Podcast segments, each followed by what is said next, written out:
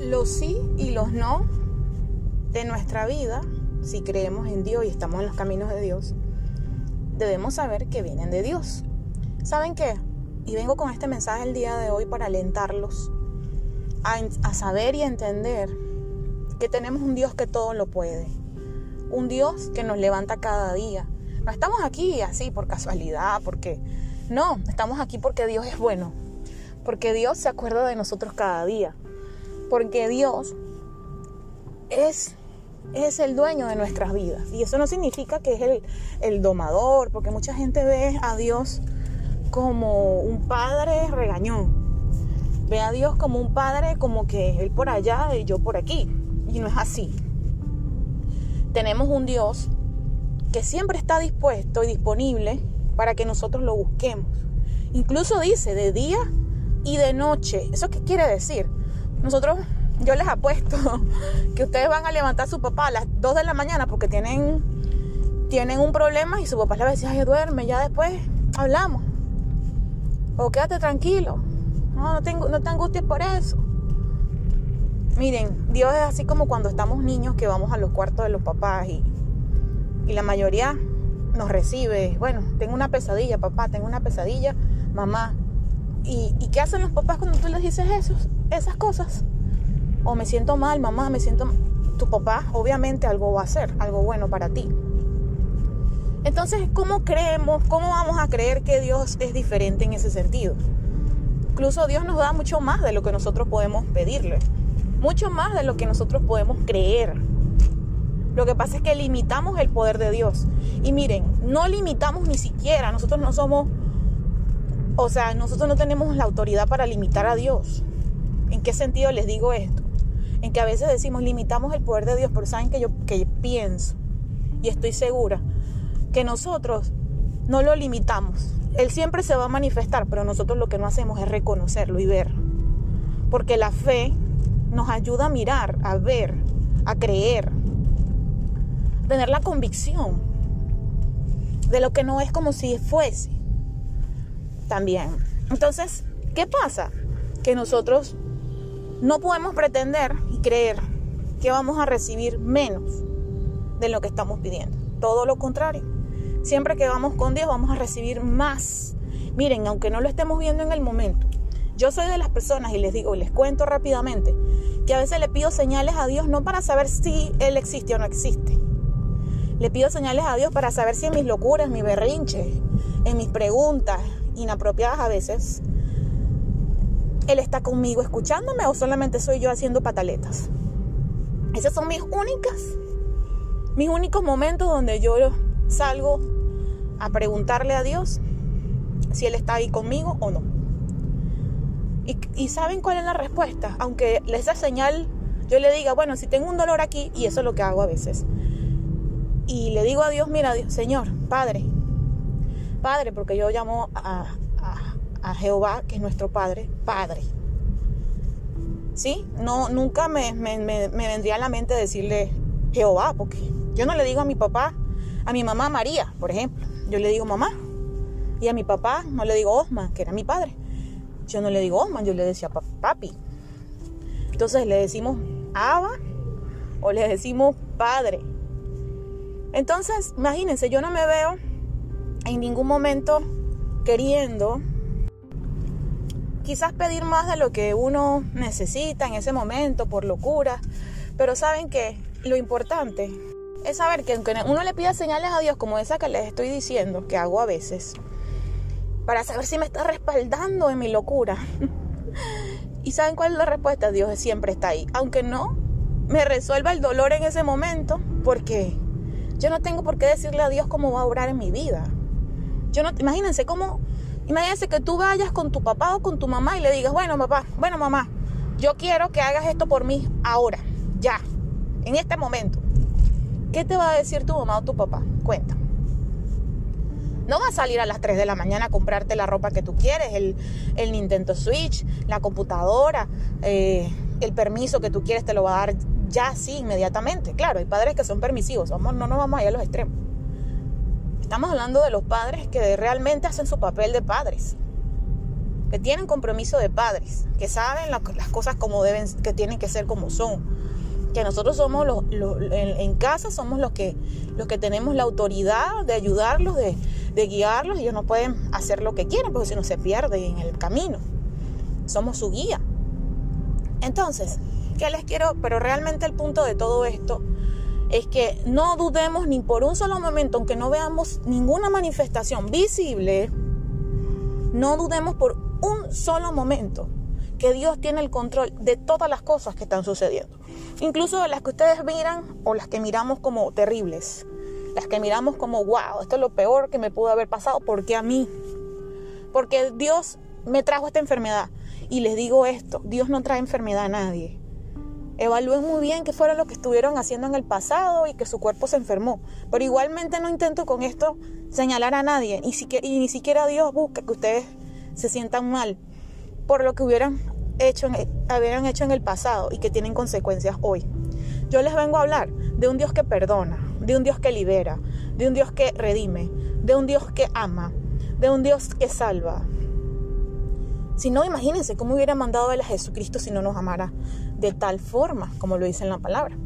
De tal forma amó Dios al mundo que envió a su Hijo, unigénito, para que muriera por nosotros. Y Jesús quiso aceptar eso porque también nos amaba. Eso quiere decir que nos amaba Dios, Jehová, pero también nos amaba Jesús, con el mismo amor que nos ama, que nos ama nuestro Padre. Entonces, si estás pasando por una situación difícil hoy, por, miren, yo también tengo situaciones difíciles hoy, buenas y no tan buenas. Pero saben que una cosa que aprendí es que nunca más vuelvo yo a señalar a Dios. Nunca más vuelvo a, a decir cosas que no, no vienen al caso en cuanto a Dios. Porque las cosas que nos suceden a veces, a veces los desiertos, a veces los, problemas, las situaciones, es el abono que nosotros necesitamos para esa tierra es el abono que necesitamos para seguir adelante. Que sin eso quizás no podemos levantarnos. Que con eso quizás no podemos dar, no podemos, cualquier semilla que caiga y no va, no se va ni siquiera a encender, no va a prender, no va, no va a revivir. Entonces, ¿qué debemos hacer nosotros? Confiar en Dios. Y mira, yo creo que muchas veces nos han dicho confíen en Dios, tengan fe, tengan fe, tengan fe. Pero del, del dicho al hecho es mucho lo que falta es mucho. Y yo les vengo a decir que aunque tengas la fe como un granito de mostaza, y Dios sabía que nosotros íbamos a dudar hasta de, la, hasta de nuestra fe, hasta de la fe que Él nos ha dado, hasta la de, la medida a la medida de fe que Él nos ha dado, porque Dios nos ha dado una medida de fe a todos. ¿Para qué? Para que sepamos que no importa si es chiquitica, si es grande, pero con esa pequeñita tú le puedes decir a una montaña, muévete, quítate de aquí, apártate de aquí, y esa montaña se va a mover. ¿Qué significa eso? Y ustedes dirán, ay, sí, hemos escuchado eso muchas veces. Entonces, no, no, no queda, miren, la fe viene por el oír. Pero necesitamos poner en acción la fe. Y yo no se lo digo porque yo soy una experta en poner la fe en acción. Pero sí soy una experta en pedirle a Dios que me dé la fuerza y la fortaleza para poder levantarme en fe y poder actuar en las cosas que necesito actuar para que esas cosas que Él ya ha dispuesto para nosotros se manifiesten. Las promesas de Dios ya están allí. A veces estamos esperando que Dios me diga que ya Dios habló. En la palabra está todo. Incluso nos sigue hablando hoy. Pero si no leemos, si no buscamos, si no tratamos de buscar en vez del poder de Dios, porque siempre andamos buscando que Dios anda haciendo cosas, cosas y cosas y cosas. Somos insaciables. Y Dios las hace y mañana seguimos pidiendo, mañana hay otros problemas. Y después hay otras situaciones que siempre las vamos a atender. Siempre vamos a tener. ¿Sí? Pero ¿qué, ¿qué, tenemos que hacer? Pedirle a Dios su presencia. Eso es lo más importante. Es como si, imagínense, siempre pongo el ejemplo de los papás, porque eh, y espero que la mayoría que me escuche sea padre, porque para que lo entiendan mejor. Y si no lo van a entender igual en algún momento de sus vidas. Imagínense que ustedes como padres, eh, sus hijos lo buscaran solamente para que les dé, les provea. Mamá, solo necesito, necesito, necesito, pero nunca hay un abrazo, nunca hay un beso, nunca hay un mamá, quiero estar contigo, nunca hay un, papá, quiero, quiero que duermas conmigo, papá, quiero que, o mamá, haz esto conmigo, mamá, acompáñame aquí, papá, acompáñame acá, mamá, quiero que me veas, mira lo que estoy haciendo. Sino que seas todo el tiempo, mamá, dame, mamá, necesito esto, mamá, cómprame esto, mamá, y que siempre sea así. Y que si tú no se lo das a tu hijo, entonces haga siempre pataletas y ya no te quiere hablar. Y así somos como los niños delante del Padre. Imagínense, ¿qué le dirían ustedes a sus hijos? Bueno, ya no te voy a dar nada por grosero. Pero saben que Dios no hace eso. Dios no hace eso. Dios solamente espera que nosotros cambiemos nuestra forma de pensar y miremos que a pesar de que nosotros tenemos fallas y situaciones, Él nos ama igual. Y Él solamente quiere que nosotros tengamos su presencia. ¿Qué más que eso? Yo lo entendí yo dije, no, no, o sea, si Dios no me ha dado la, quizás la sanidad que necesito, si Dios no me ha dado el dinero que necesito, porque eso es lo que pedimos. Si, si Dios no me ha dado eh, el carro, la casa, el hijo, el esposo, el novio, la novia, hoy, no me lo ha dado hoy, no, no tengo, estoy solo, sola, enferma, en las últimas. Pídale su presencia porque eso es lo más importante que nosotros podemos tener. No hay nada más importante que la presencia de Dios, porque cuando tenemos la presencia de Dios, todo es suficiente, nada falta. Nada nos va a faltar si tenemos a Dios a nuestro lado. Es como nuestros papás, si tenemos a nuestros papás allí con nosotros, no nos va a faltar la comida, no nos va a faltar la, el agüita, no nos va a faltar la protección. Aunque nuestros padres no tengan dinero que darnos, o todos los, eh, o todas las las maravillas que nosotros pedimos. Pero está su papá, está la presencia de él, que es más importante. Y, y, estoy segura que lo van a entender. Porque a veces pedimos tantas cosas que es más, ni siquiera nosotros mismos pudiéramos en algún momento, siendo padres, hacerlas. Pero a Dios se la reprochamos, porque aunque Él sea Dios, igual nosotros tenemos que actuar. Él es padre, pero nosotros somos hijos. O sea, como le exigimos a Dios que sea padre y que haga y que haga y que dé y que ofrezca y que, y que todo, nosotros también nos tenemos que comportar como hijas e hijos que somos. No podemos estar haciendo, eso da vergüenza, estar haciendo uno pataletas, y lo digo por mí. Ustedes no se imaginan la cantidad de pataletas que yo le he hecho y le hice a Dios en, su en un tiempo específico, en, en un momento determinado, un momento dado. Pero eso significa que Dios va a dejar de obrar en mi vida, que Dios me va a juzgar porque hice las pataletas. Ustedes, si sus hijos le hacen pataletas hoy, ¿ustedes van a dejar de ser padres? ¿Lo van a dejar de amar? No. Y entonces, imagínense el gran amor de Dios por nosotros, que quizá nuestro padre, aunque dice la palabra que aunque tu padre y tu madre te dejare, yo no te dejaré. Lo podemos tomar como quiera, que su papá y su mamá se fue de este mundo, pero Dios va a seguir aquí. Que su, que su papá hoy no, no tenga, tenga problemas con usted, y no lo quiera, lo abandonó, lo que sea. Pero no podemos pensar que Dios nos va a abandonar.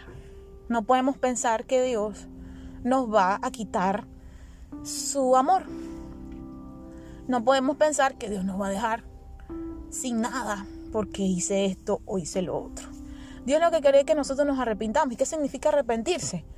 Que nosotros ya dejemos de hacer las cosas que estamos haciendo mal el mal, el mal comportamiento que tenemos, las malas actitudes que tenemos, no solamente con Dios, sino con la gente que tenemos alrededor. Pero sobre todo, saber que Dios no es un Dios que juzga, ni un Dios que señala, ni un Dios que castiga. Porque vemos a Dios como eso, porque leímos el Antiguo Testamento y vemos cómo las cosas sucedían. sí, pero nadie se enfoca en ver que siempre Dios, siempre, al final de todo, como un buen padre, nos ayudaba, nos redimía, nos daba otra nueva oportunidad. ¿Y qué, hacía, ¿Y qué hacíamos? Volvíamos a hacer lo mismo. Volvíamos y caíamos. ¿Y qué pasaba otra vez? Dios daba la oportunidad, daba sus promesas. Prometía y prometía y prometía como cuando nosotros le decimos a nuestros hijos, miren, si hagan esto bien y les prometo aquella, aquel juego, les prometo que van a jugar videojuegos, como para qué? Para alentarlos, para darles una nueva visión. Pero la gente seguía haciendo las cosas mal. Y seguimos igual. No digo que todos, pero sí hay mucho todavía que hacer. Y este mensaje no es para, para señalar a nadie. Simplemente es un mensaje para que tengas la convicción, para que sepas que el que está bajo control de toda tu situación es Dios. Así que hoy descansa, de hoy en adelante, descansa y entrégale todas esas cargas a Dios, porque con tus fuerzas no vas a poder lograr nada. Todas las cosas que nosotros vayamos a hacer en este mundo, lo que nos queda, el tiempo que Dios ha determinado para nosotros, está en las manos de Dios.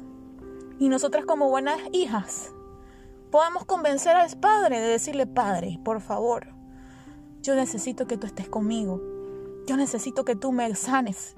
Pero te lo entrego, Señor, sin importar cuán, cuánto tiempo tenga que esperar. Cuánto tiempo tenga que pasar. Porque el tiempo de Dios es otro. Es diferente a nuestro tiempo. Que tenga que suceder. Porque en, esas, en, ese, en ese desierto es donde nosotros vamos a cambiar. Ahí es donde nos tenemos que enfocar en qué debemos qué debemos hacer, qué debemos cambiar. No en que vamos a morirnos, no en que, no en que ya no vamos a trabajar más, no en que ahora qué hago con mi vida, no es que me voy a quedar sola para el resto de mi vida. No es que nada tiene solución. Jesús vino para traernos esperanza, para saber, para traernos el reino de Dios a nosotros y decirnos de qué se trataba, cómo era el reino, para que tengamos una idea de las cosas hermosas que Dios tiene preparado para, para los que lo aman. Y no solamente en el cielo, sino aquí en la tierra. Entonces sigamos confiando en que Dios cumple sus promesas, en que Dios no falla, en que Dios es bueno y en que Dios nos perdona todo. Pero le tenemos que entregar el control de nuestras vidas. Decídete entregarle a Dios este día y el control de tu vida absolutamente, sin importar cómo te veas, cómo te sientas y verás cómo vas a brillar con una luz propia. Porque estamos llamados a ser luz. Porque somos, una, somos luz en las tinieblas. Somos luz en las tinieblas. Y dentro de esas tinieblas, en esa tempestad, está Dios con la mano. Extendiéndote la mano para sacarte del hueco, del levantarte del piso y sacudirte el polvo. Renovarte y sacarte adelante. Así que espero que este mensaje te haya calado, que te haya llegado impactado en tu corazón. Si lo puedes compartir con alguien que necesita ser llenado y alentado de la palabra de Dios de, en su corazón, lo puedes hacer. Mi nombre es Angelicara y espero que tu día esté lleno de ese gran amor que Dios ha depositado en cada uno de sus hijos e hijas.